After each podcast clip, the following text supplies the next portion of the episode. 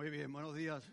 Qué bueno veros por aquí. Hoy yo estaba agradecido por la banda tan buena que tenemos de, de músicos y hoy el coro, el coro que sois vosotros, ha estado espectacular, ¿eh? Hay otros días que estamos un poquito más venidos a menos, pero hoy estábamos arriba y, estábamos muy animados y así debe ser, ¿eh? porque, porque no se trata de un concierto, sino que se trata de la adoración de toda la iglesia, acompañados por los músicos, y etcétera, ¿no? Pero muy bien, vamos a, tener una oración y vamos al tema de hoy que va a ser muy interesante.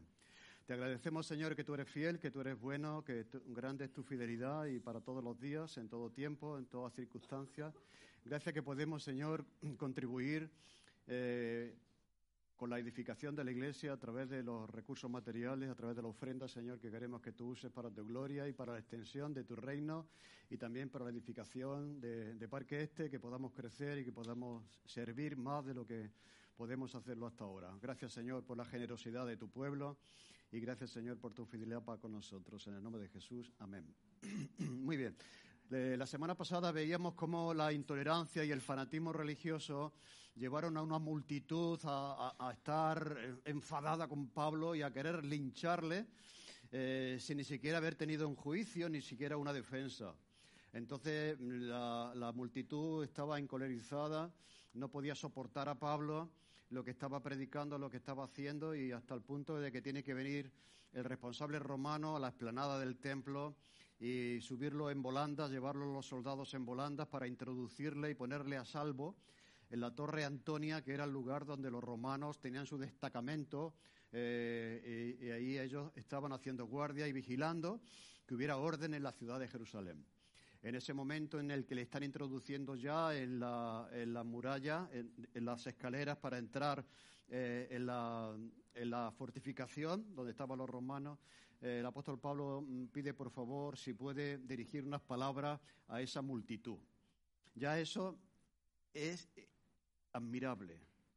Porque si a ti alguien te persigue y quiere matarte, lo que menos quieres hacer es pararte, ¿no?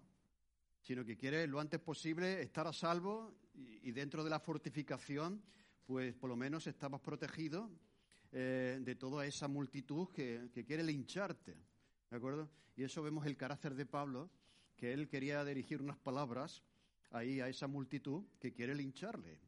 ¿De acuerdo? Y entonces vamos a ver hoy las palabras, decía el otro día, digo, vamos a ver la semana que viene qué fue lo que dijo, cómo plantea el apóstol Pablo pues eh, su defensa, porque este es el primero de cinco juicios, como decíamos, que Pablo va a sufrir en unos días.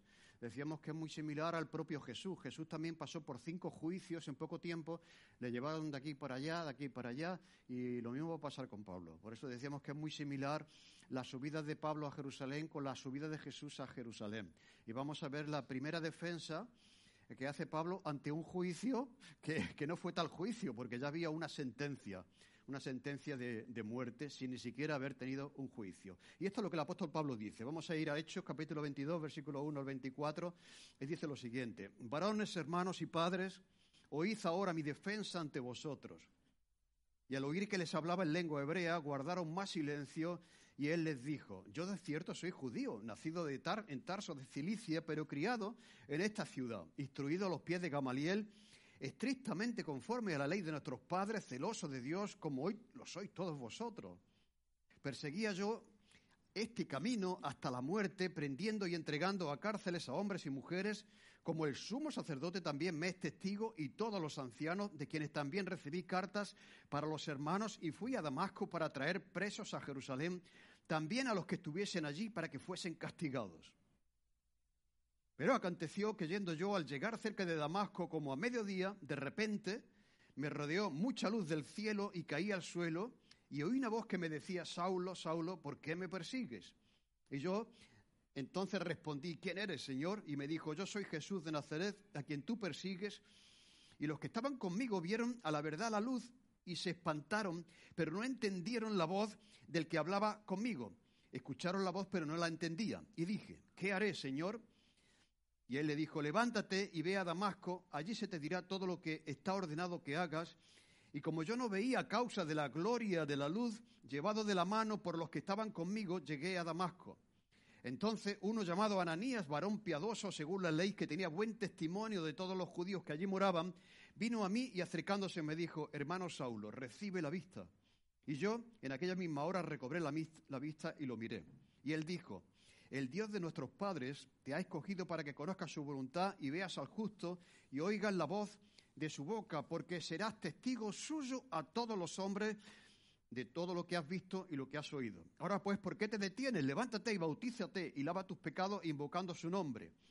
Y me aconteció que vuelto a Jerusalén, que orando en el templo me sobrevino un éxtasis, y le vi que me decía, date prisa, sal prontamente de Jerusalén, porque no recibirán tu testimonio acerca de mí. Es Jesús de nuevo el que habla a Pablo. Yo le dije, Señor, ellos saben que yo encarcelaba y azotaba en todas las sinagogas a los que creían en ti. Cuando se derramaba la sangre de Esteban, tu testigo, yo mismo estaba también presente y voté a favor de su muerte, consentía en su muerte y guardaba la ropa de los que le mataban.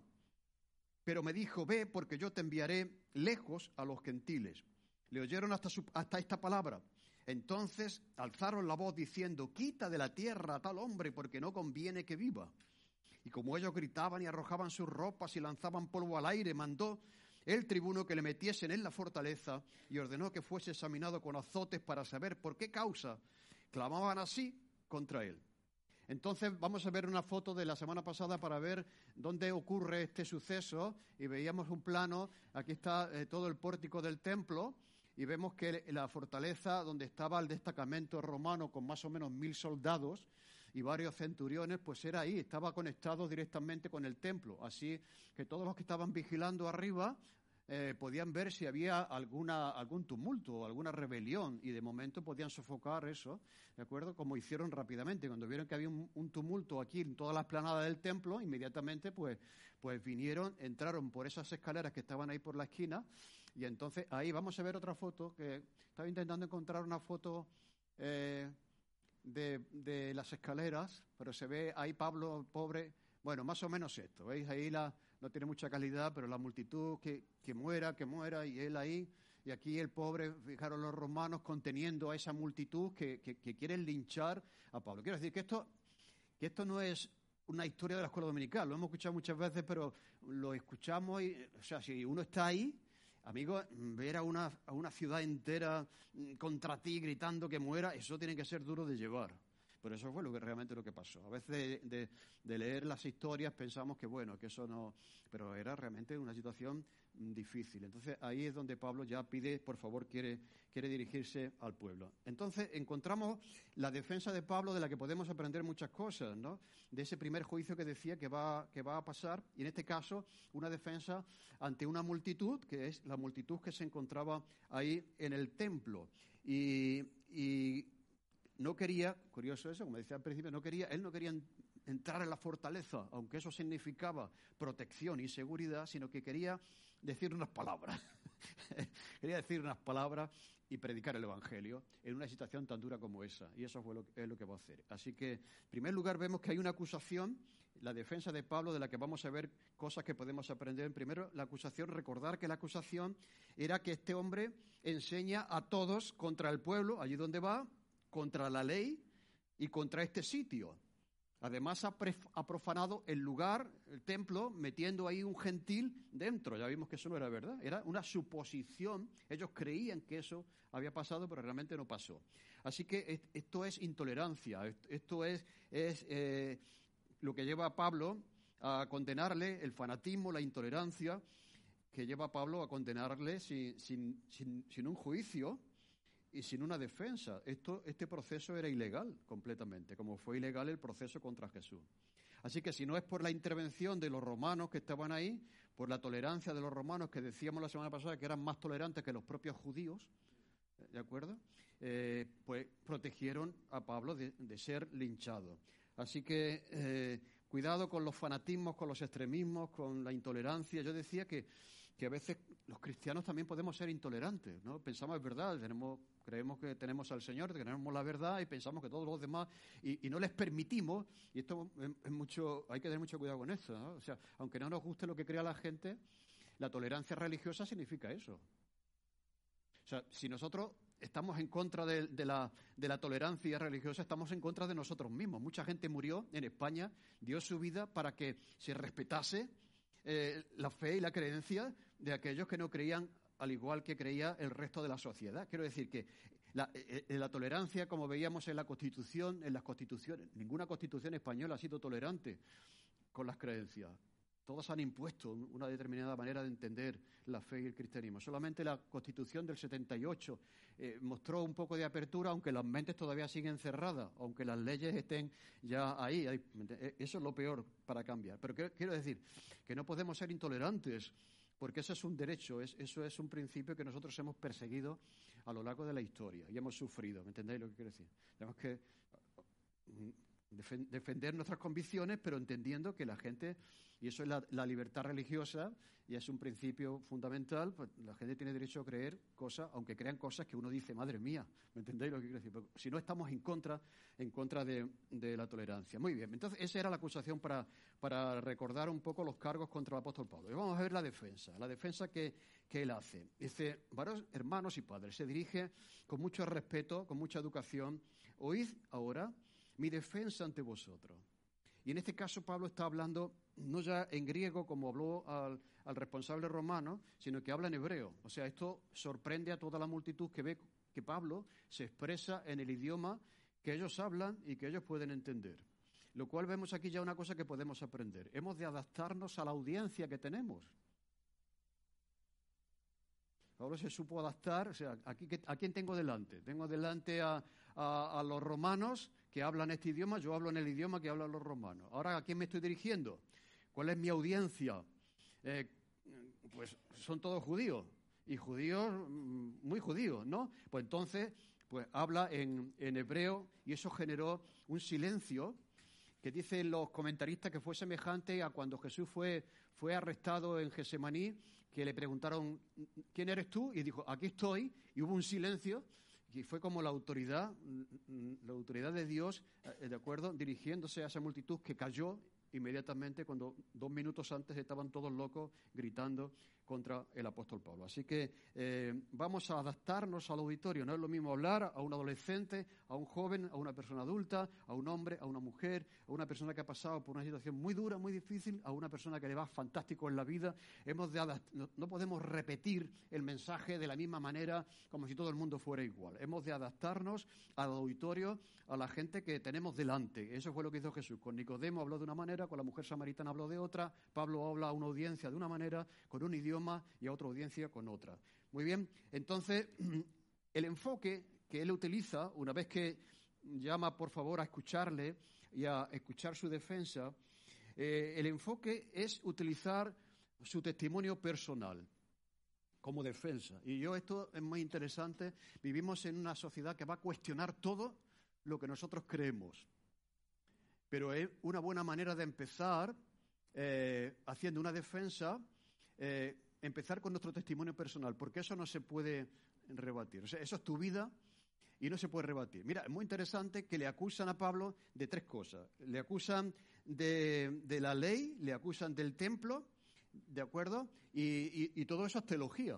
O sea, el apóstol Pablo podría haber dicho, ah, muy bien, ustedes me, me, estáis acusando de que, de que yo no he respetado el templo, pues voy a explicaros cuál es mi doctrina sobre el templo. O voy a explicaros cuál es mi doctrina sobre la ley os voy a explicaros cuál es mi visión sobre el pueblo, teología. Pero él, en lugar de abordar la situación desde ese punto de vista, no discute sobre doctrina. O sea, si tú hablas con una persona que cree mm, una cierta cosa y empiezas ya a discutir con eso, es muy difícil que tú mm, mm, prosperes la conversación, porque cada uno está convencido de lo que cree. Sin embargo, Pablo podía haber rebatido todo eso a nivel teológico, me seguís, ¿no? ¿Me entendéis? Pero no lo hizo. Él dio su testimonio personal porque eso no se puede rebatir.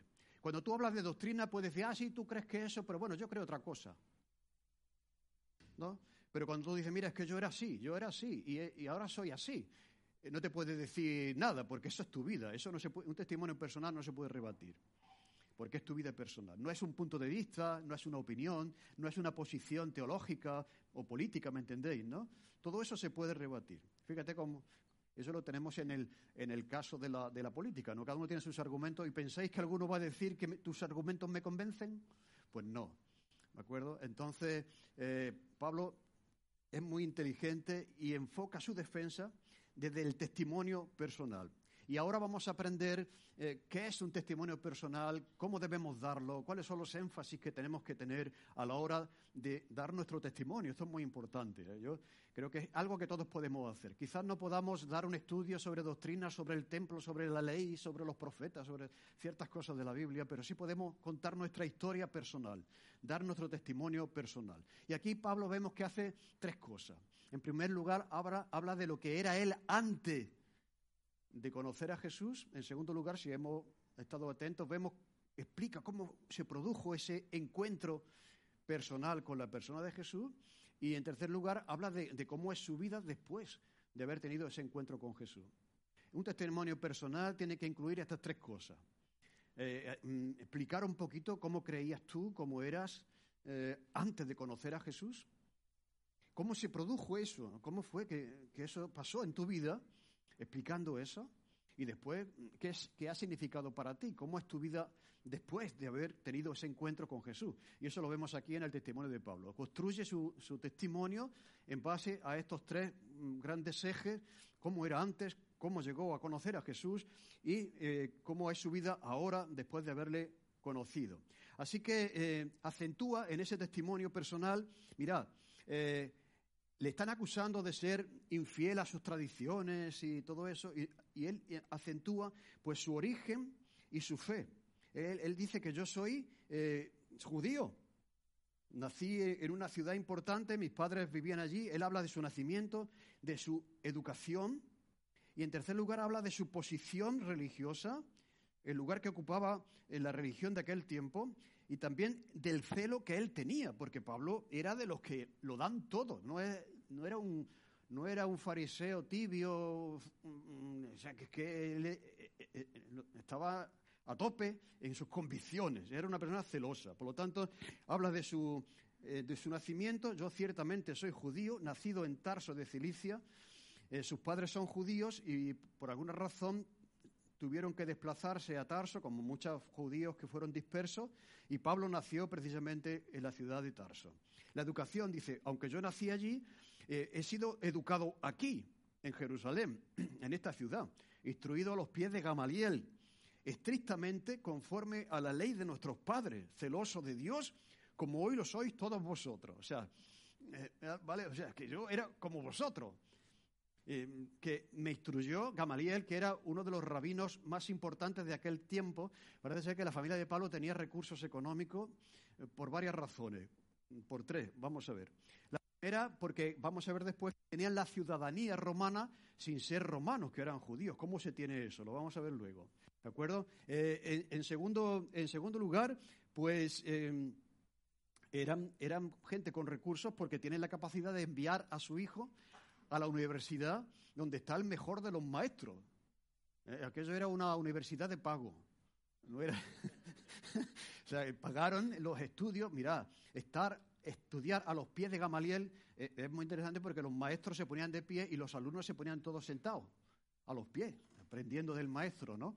Y entonces, pues, enviar a, una persona a estudiar ahí, con Gamaliel, que era el rabino, como decía, más reconocido de aquel tiempo, pues eso era algo que podían hacer solamente la familia rica. Y en tercer lugar, otra razón por la que pensamos que, era una familia pudiente, que el apóstol Pablo dice en un momento que él tiene todas las cosas por basura.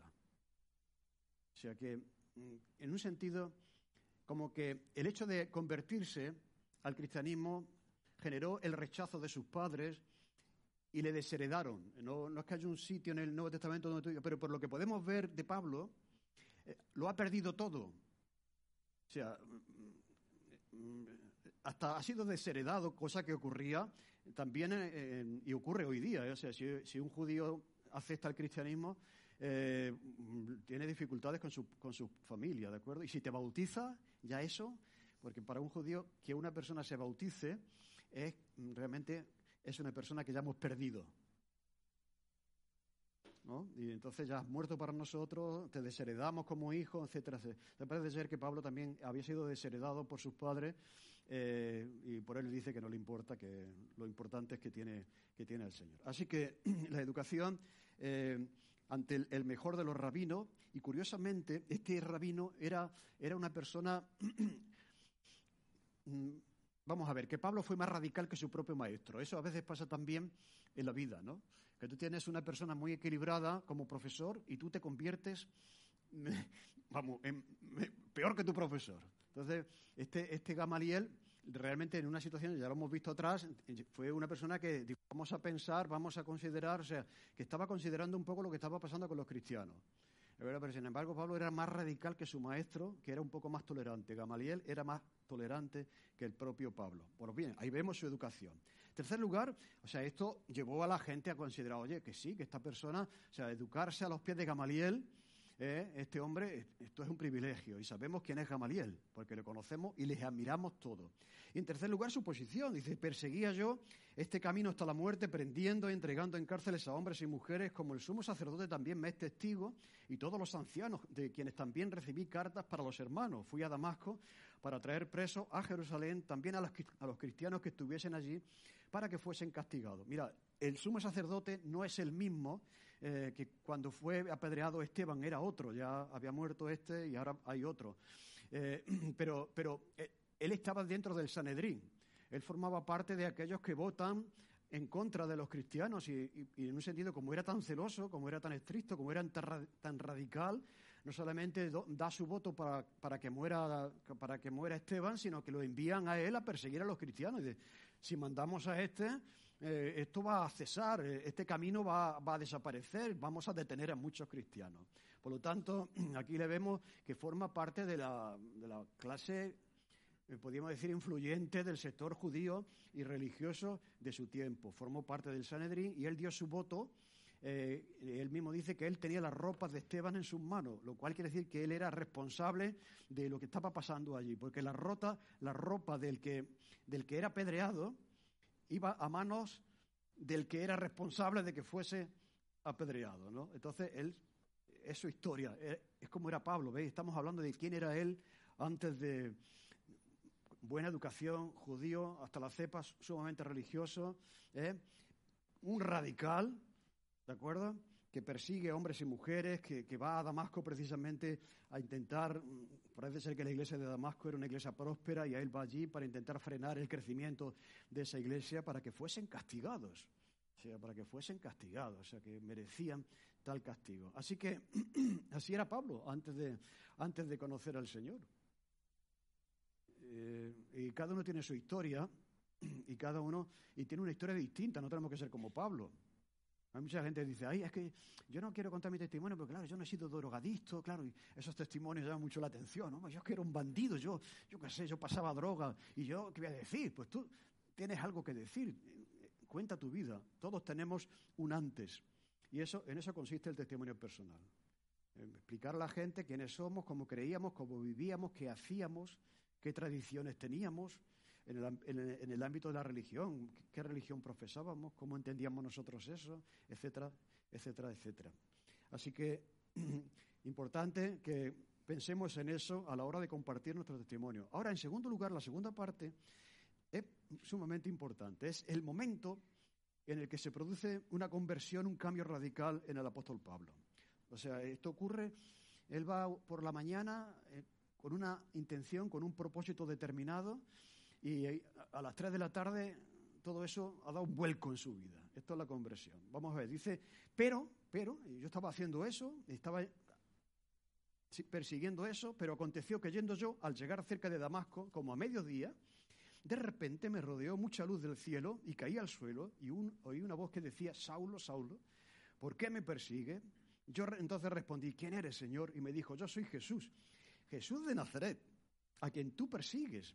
Y los que estaban conmigo viendo la verdad, la luz, se espantaron, pero no entendieron la voz del que hablaba conmigo. Y dije, ¿qué haré, Señor?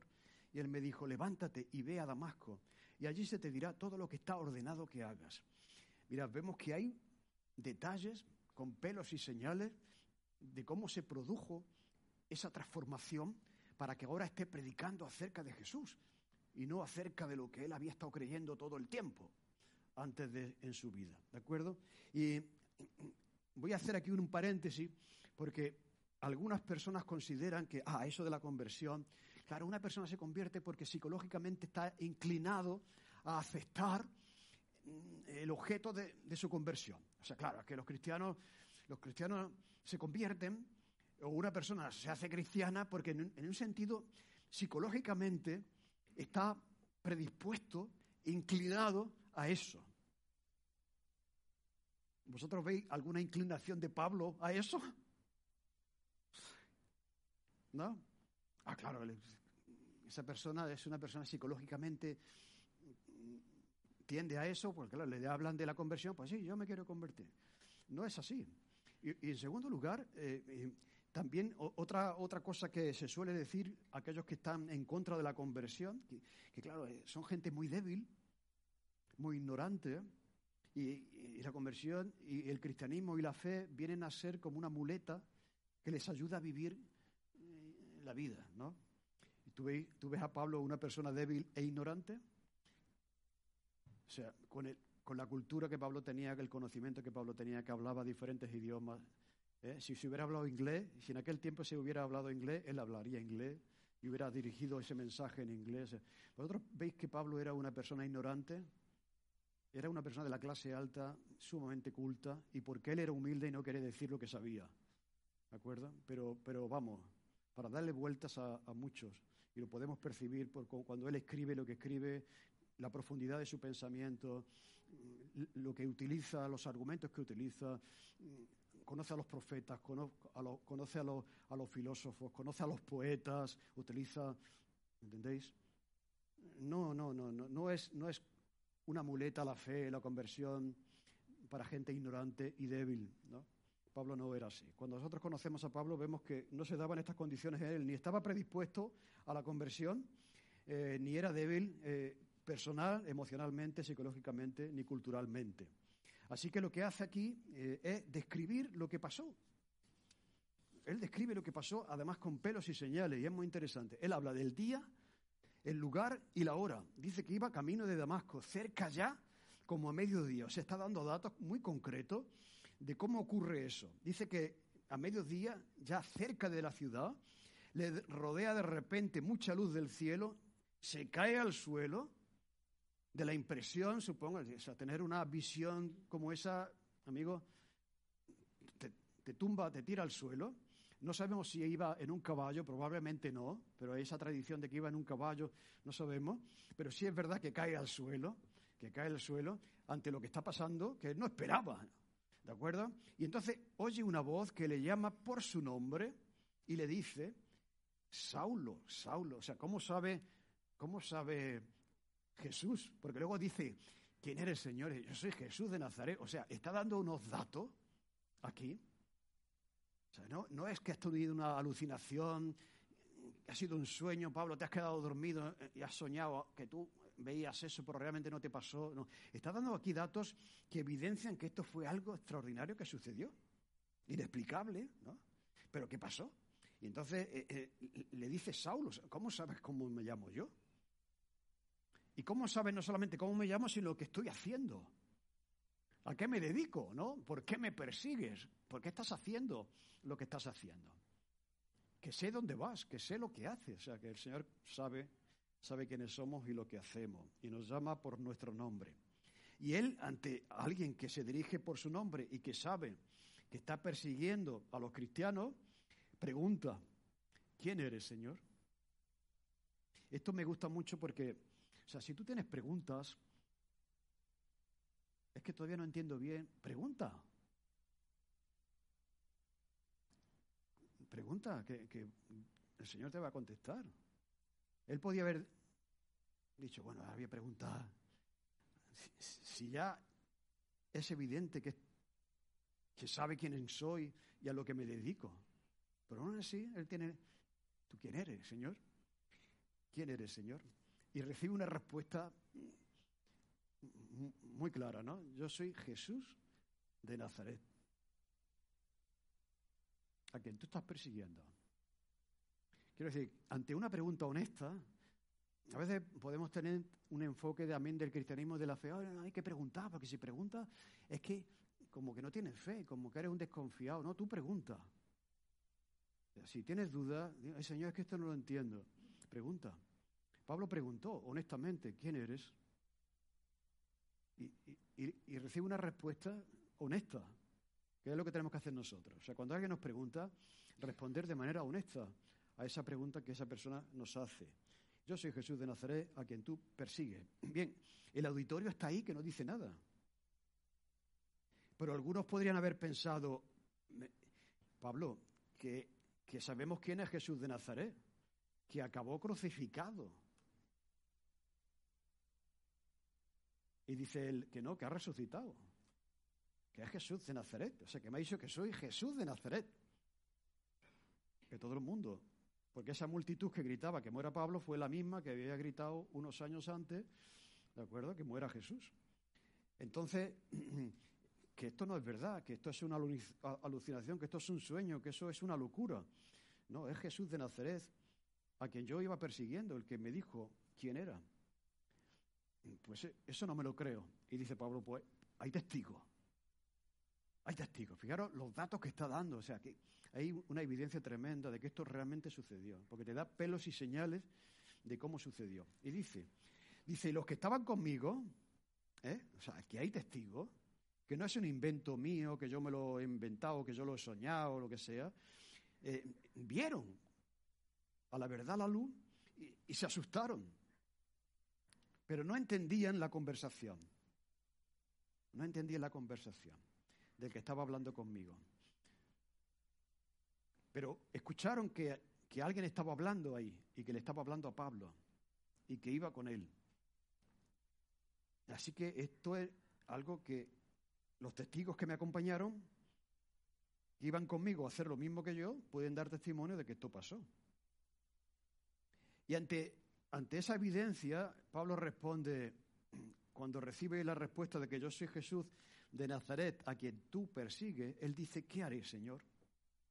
Este es el momento en el que Pablo realmente se rinde y rinde su vida a Jesús, al que estaba persiguiendo. Cuando uno dice ya, ¿qué haré? Es que ya ha sido derrotado, ¿no? Ha sido vencido. Que eso es la conversión, es la derrota del yo. Y cuando dice, y más a veces nos gustaría que nuestra conversión hubiese sido así, ¿no? Llena de, pero mira, es otra cosa, ¿no? La conversión de Pablo fue única en el mundo, que nadie busque la conversión y la experiencia de otro, porque Dios trata a la gente de manera diferente, ¿de acuerdo? Esa fue su conversión, como la tuya es tu conversión. Pero sea como sea, una conversión debe llevar a la persona a rendirse plenamente a los pies de Jesús de creer en Él y de estar dispuesto a, seguirle y a servirle. Cuando Él dice, ¿qué haré, Señor? Él ya entiende que se tiene que producir un vuelco entre lo que hacía antes y lo que tiene que hacer ahora. eso de yo me he convertido pero sigo viviendo y haciendo lo mismo que había hecho antes, no. Él asume ya que su vida tiene que cambiar en todos los sentidos. Por lo tanto, ¿qué tengo que hacer ahora? porque no puedo seguir haciendo lo que estaba haciendo hasta aquí. ¿Qué haré, Señor? ¿De acuerdo? Y al mismo tiempo se está poniendo a disposición del, del Señor. Además, recibe respuesta. Y aquí vemos el llamado. La conversión tiene una intención, no es... La, conversión nos lleva a qué? Al servicio. ¿no? Es, la conversión no es para que te quedes sentado en el banco, sino ¿qué haces ahora con tu vida? Y, cuando él pregunta, Señor, ¿qué haré? Señor, ya le, ya le trata como el Señor de su vida, ¿qué haré? El Señor le da una respuesta también, no le dice, levántate, ve a Damasco, fijaros, datos concretos, una ciudad que existe, y allí se te dirá todo lo que está ordenado que hagas, lo cual quiere decir que Dios tiene un plan para Pablo. No solamente termina su plan en la conversión, sino que sigue adelante y el plan se lo va a manifestar el Señor un poquito más adelante.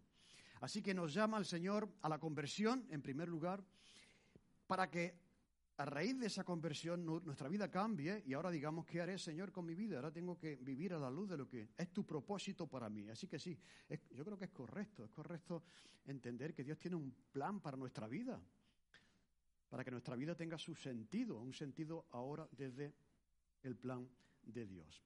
¿De acuerdo? Y entonces Él obedece.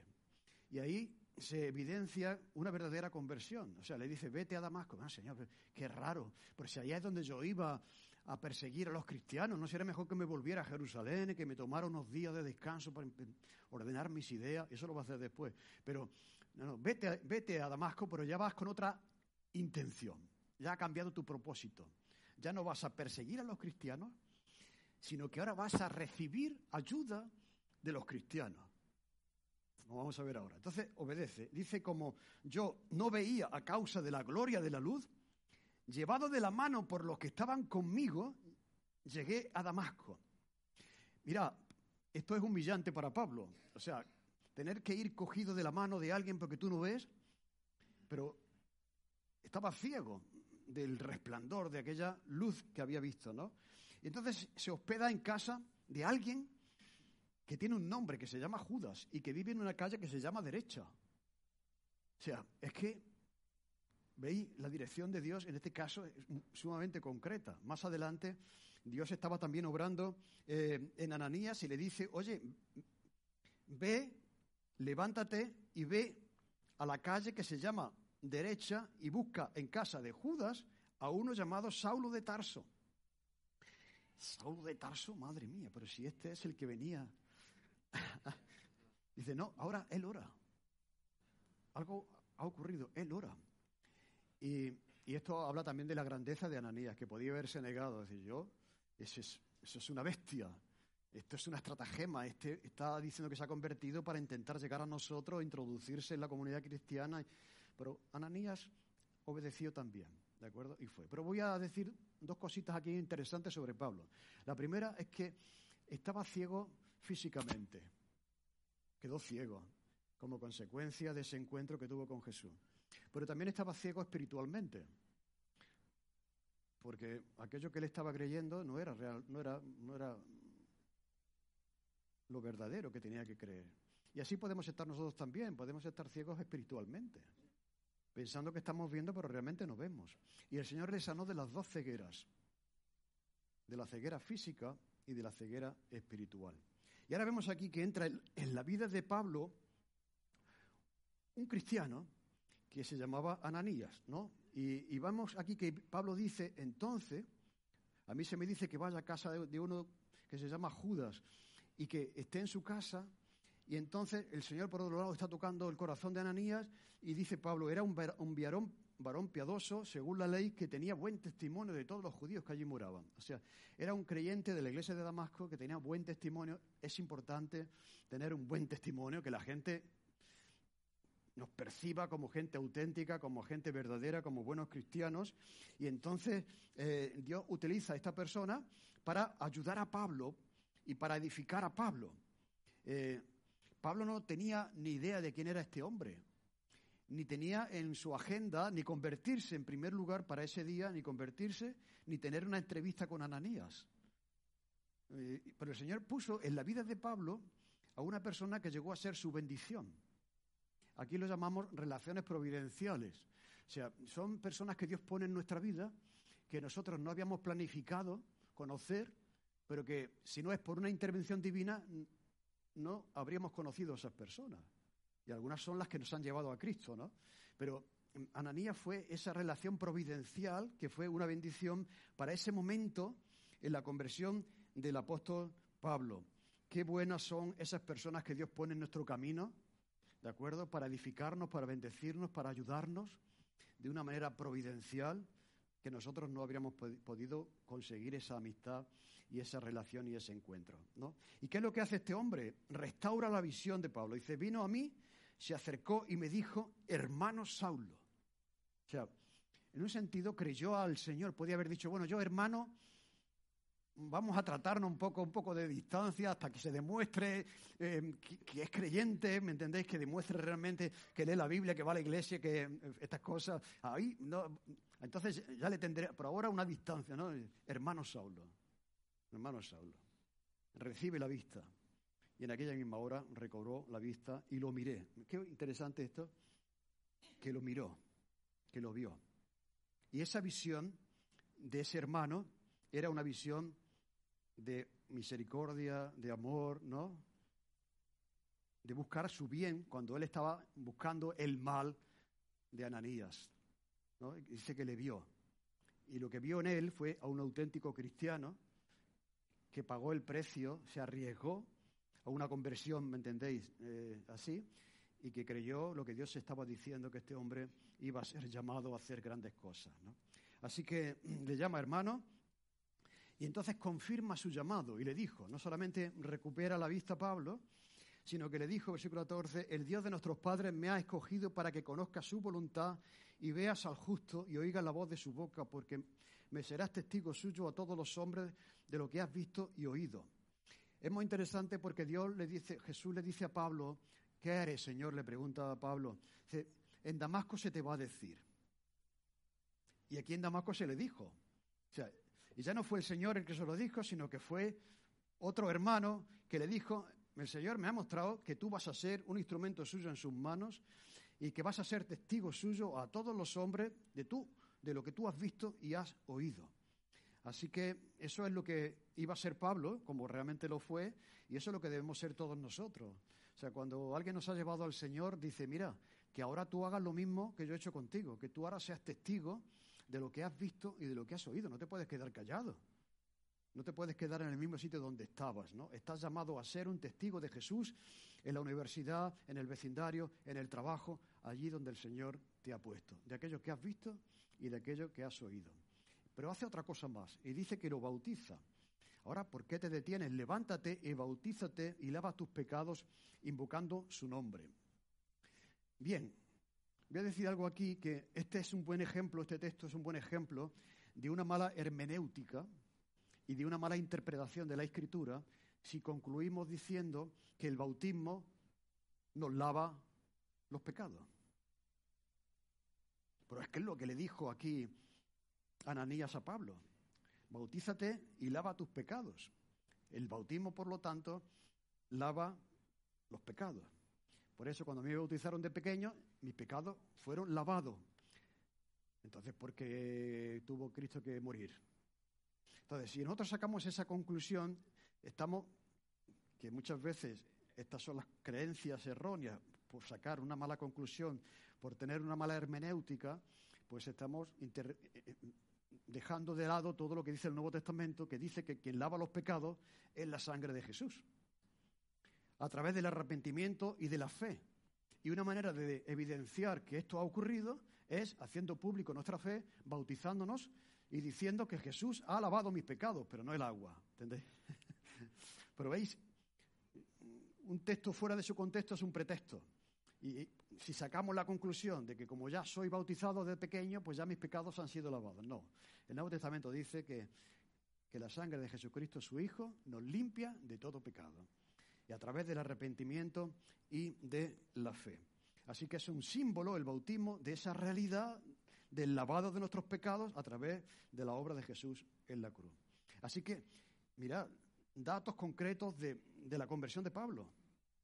Así que, cuando tú tengas que contar esto, procura dar detalles. No salte, bueno, yo hice una oración y ya me convertí. No, vamos a ver, ¿cómo fue eso? ¿Qué pasó? ¿Qué? ¿Entendéis? Es importante dedicar tiempo a eso cuando estamos tratando de dar nuestro testimonio personal. ¿Cómo se produjo realmente el hecho de entender el Evangelio, de rendirnos al Señor? ¿Y cómo fue que pasó en tu vida personal? ¿De acuerdo? Y ahora finalmente vemos ya su vida después de conocer a Jesús. Me aconteció que vuelto a Jerusalén, Pablo tiene otra visión. Y la visión que tiene de Jesús es que debe dejar Jerusalén porque ahí no le van a escuchar, sino que tiene que ir a predicar a los gentiles. Mira, parece ser que aquí eh, lo que pasó fue que después de la conversión de Pablo, eh, Pablo estuvo como tres años, lo dice en Gálatas capítulo 1, versículo 17, que se fue a Arabia. O sea, fue tal el impacto que Pablo tuvo que necesitó un tiempo para, mm, podríamos decir, para digerir esto. O sea, cuando dice aquí, y me aconteció que vuelto a Jerusalén, ocurre tres años después de su conversión, en el que en Gálatas dice que se fue a Arabia, que no estaba muy lejos de Damasco en aquel tiempo, entonces, porque esa era zona también que se llamaba Arabia, pero con la idea de, imaginad una persona religiosa como Pablo, toda su vida necesitaba, necesitaba procesar eso, necesitaba organizar sus ideas, y así que estuvo tres años. Y dice aquí que después de esos años subió a Jerusalén y entonces ahí recibe de nuevo la visión de, de lanzarse a predicar a los gentiles. Así que, lo cual demuestra que Pablo después de su conversión seguía orando y orando en el templo, porque por lo tanto no estaba en contra del templo, ¿de acuerdo? Y, ahí el Señor de nuevo le define el propósito. Date prisa, sal prontamente, porque no van a recibir tu testimonio acerca de mí. Y, aquí dice Pablo, y yo dije, Señor, ellos saben que yo encarcelaba y azotaba en todas las sinagogas eh, a los que creían en ti, cuando se derramó la sangre de Esteban, tu testigo, yo mismo también estaba presente y consentía en su muerte y guardaba las ropas de los, de los que le mataron, de los que le mataban. Pablo ha pasado tres años de reflexión y se da cuenta del daño que ha hecho a los cristianos. Y es como un peso que llevaba en sus espaldas. Y cuando el Señor le dice que te voy a usar, él dice, Señor, pero ¿cómo, cómo me vas a usar? Si yo he cometido todas estas atrocidades. Pero el Señor le llamaba a usarle. Lo cual quiere decir que el pasado no debe llevarnos a, sentirnos indignos ni, ni a frenarnos en lo que Dios quiere hacer con nosotros en el futuro.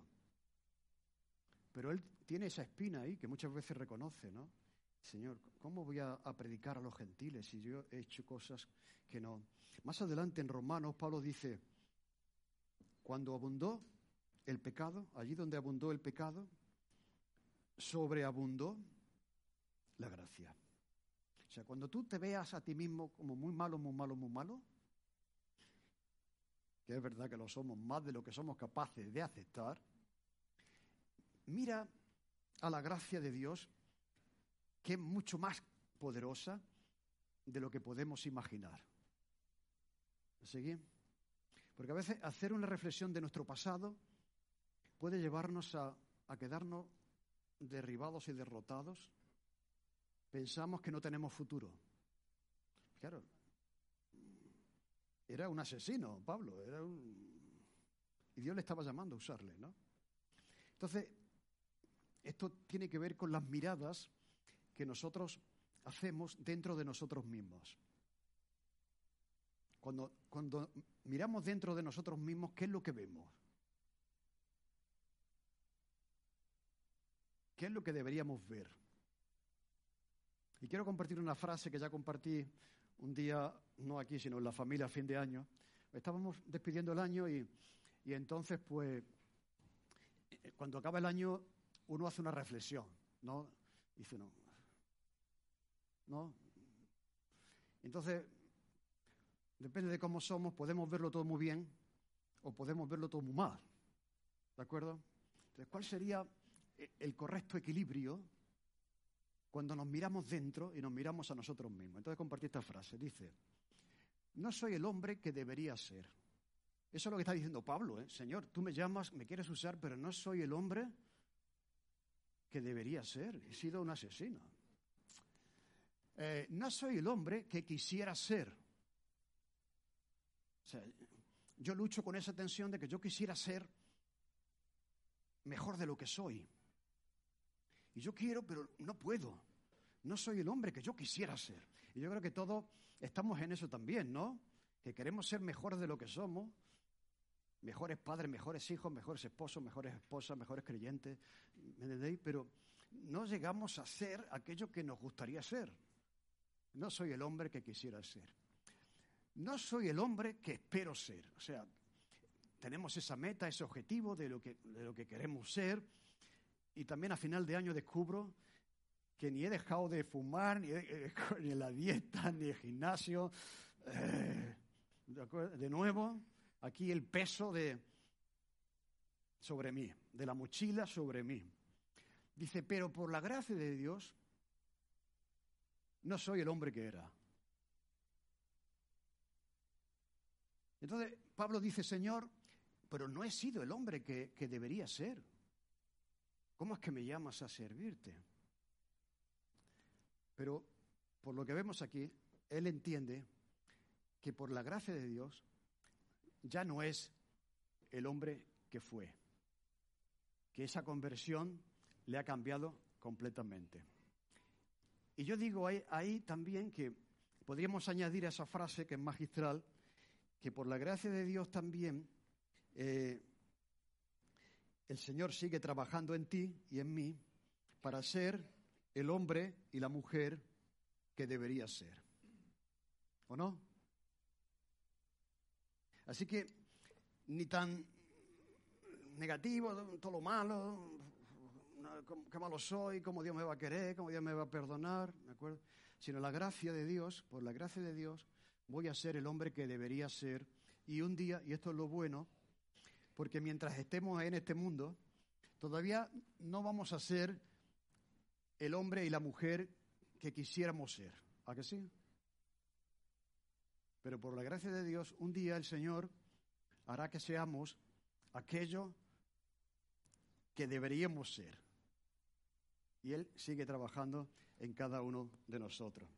Y entonces Jesús, ante cuando Él dice, Señor, que no soy el hombre que debería ser, el versículo 21, me dijo, ve, o sea, que yo lo sé, Pablo, que no eres, no has sido la persona que debiste ser, pero ve, aún así el Señor le llama, esto es la gracia, ¿no? porque yo te voy a enviar lejos a los gentiles. Y le oyeron hasta esta palabra. O sea, ¿cuál es la palabra que no podían soportar?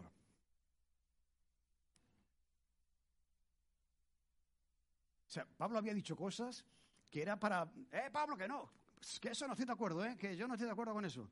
Pero ¿cuál es la palabra que no pudieron soportar? Gentiles. O no podían soportar que Dios amase a los gentiles. Y yo digo, pero si está, otro ejemplo de la mala hermenéutica, es que, pero si está en el libro de Jonás. O sea, Jonás tampoco quería ir a predicar el Evangelio a los gentiles. Y está en el Antiguo Testamento. Pero ¿qué pasa aquí? Mira, no podían soportar que su Dios pudiera aceptar como un igual a alguien que no fuera como ellos, que fuese gentil. Así que para que Dios amase a los gentiles, los gentiles, aparte de convertirse, tenían que hacer lo que hacían los buenos judíos. Pero si está en el libro de Jonás. Y de nuevo, esta es la demostración, mirad, y esto es importante, de que a veces el orgullo y la soberbia del ser humano está por encima de la buena hermenéutica y de la correcta interpretación. ¿No? O sea, estaba por toda la Biblia que Dios, que cuando Dios le dice a Abraham la promesa que es que va a ser bendición a los gentiles, ¿no? Pero ellos, su interpretación, su orgullo, estaba por encima de la interpretación bíblica. Y eso nos puede pasar también a nosotros. ¿eh? que negamos una correcta interpretación por orgullo. Y no quiero dar ejemplo, ¿eh? pero hay algunos. Es el orgullo, no es la exégesis, no es la interpretación, no es la hermenéutica. Es la soberbia y el orgullo que colocamos por encima de una correcta interpretación. Pues así es la vida de, de Pablo después de su conversión. Un hombre indigno, pero por la gracia de Dios, utilizado para la conversión de los gentiles. ¿Qué podemos aprender? Bueno, evidentemente, la multitud le rechazó y no querían escucharle por aquello que había dicho de los gentiles. Hay violencia, tiran sus ropas al aire, echan polvo, es señal de, desprecio, de no estoy de acuerdo con eso, con que Dios ame a los gentiles, pero hay, ahí la violencia que había antes y mucho más todavía, pero Jesús sufrió lo mismo unos años antes. Y a la luz de esto, para terminar, ¿qué puedo aprender aquí? Pues que, que una buena defensa de nuestra fe podría ser dar tu testimonio. ¿Cómo eras antes de conocer a Jesús? ¿Cómo fue que le conociste? ¿Cómo es tu vida después de conocer a Jesús? Segunda cosa que aprendemos aquí es que hay que convertirse. O sea, que no, que, no vale eso de que, es que yo era creyente, que yo creía en Dios, que yo iba a la sinagoga, que yo hacía cosas grandes para Dios. No, que hay que convertirse, que hay que nacer de nuevo. Pablo tenía que verse convertido, tenía que convertirse. Por lo tanto, el celo religioso, la religión, no sirve para la salvación, que lo que salva es el arrepentimiento y la fe en la persona de Jesús, que su sangre es la que nos limpia de todo pecado y luego lo mostramos públicamente que yo soy una persona nueva que me he convertido a través del bautismo en agua. Otra cosa que podemos aprender, que Dios te está buscando, como estaba buscando a Pablo. Que sí, que sí, que Dios conoce tu nombre, que sabe cómo te llamas, que sabe lo que estás haciendo y te sigue buscando y que quiere usarte.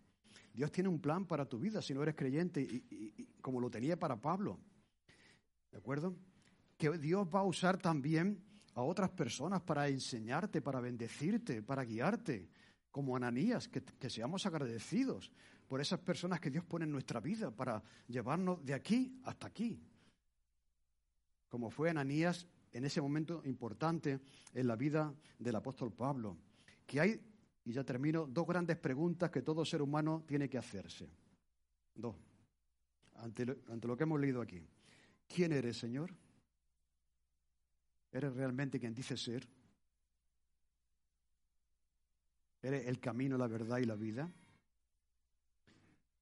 ¿Quién eres, Señor? ¿Qué es Jesús para ti?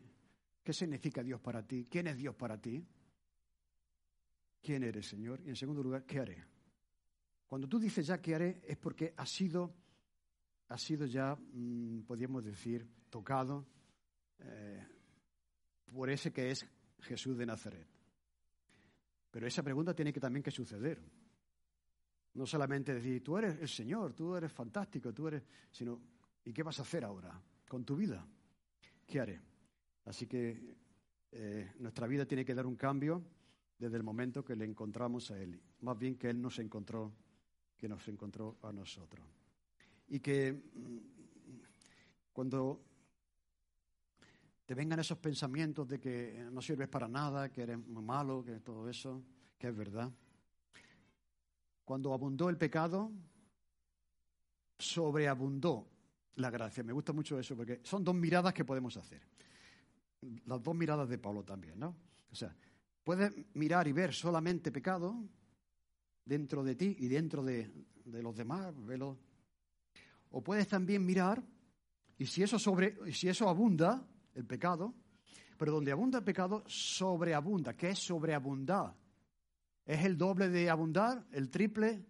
Es mucho más de abundar, ¿no? Entonces, cuando tú tengas esa inclinación, esa, ay, no, soy, Dios no me quiere, soy un desastre, la visión es donde sobreabunda. Y la, y la gracia sobreabunda por encima de la visión de la abundancia de nuestra incapacidad y de nuestro pecado. Pues amén. Que seamos una iglesia como lo fue Pablo, su conversión, su disposición, Señor, de aquí en adelante no puedo seguir haciendo lo que hacía, aquí estoy, eh, úsame a mí. Tienes un plan y el Señor se lo confirmó. Pero si todavía no has tenido ese encuentro con Jesús, por favor considéralo. Es importante que eso pase en tu vida. No sirve otra cosa. Tienes que tener un encuentro personal con Jesús en el que te rindes ante Él y te dispones a, que Él te pueda utilizar y ser de bendición para otros. Amén. Te agradecemos, Señor, esta palabra, este testimonio de Pablo que, que nos confirma muchas cosas, que tú nos amas a pesar de nuestros pecados, que tú sigues buscándonos y utilizándonos, Señor, a pesar de, de nuestras deficiencias, Señor, y también que tú estás buscando a personas que no te están buscando a ti, sino que están buscando sus sus cosas y sus intereses, pero tú sigues buscando a cada uno porque, porque les ama. Pedimos, Señor, que, que tú puedas mostrarte claramente, responder a las preguntas que ellos tienen sobre ti y que seguro que tú vas a responder. Y que la respuesta sea entregarse, rendirse plenamente a ti como hizo Pablo y te lo pedimos en el nombre de Jesús. Amén.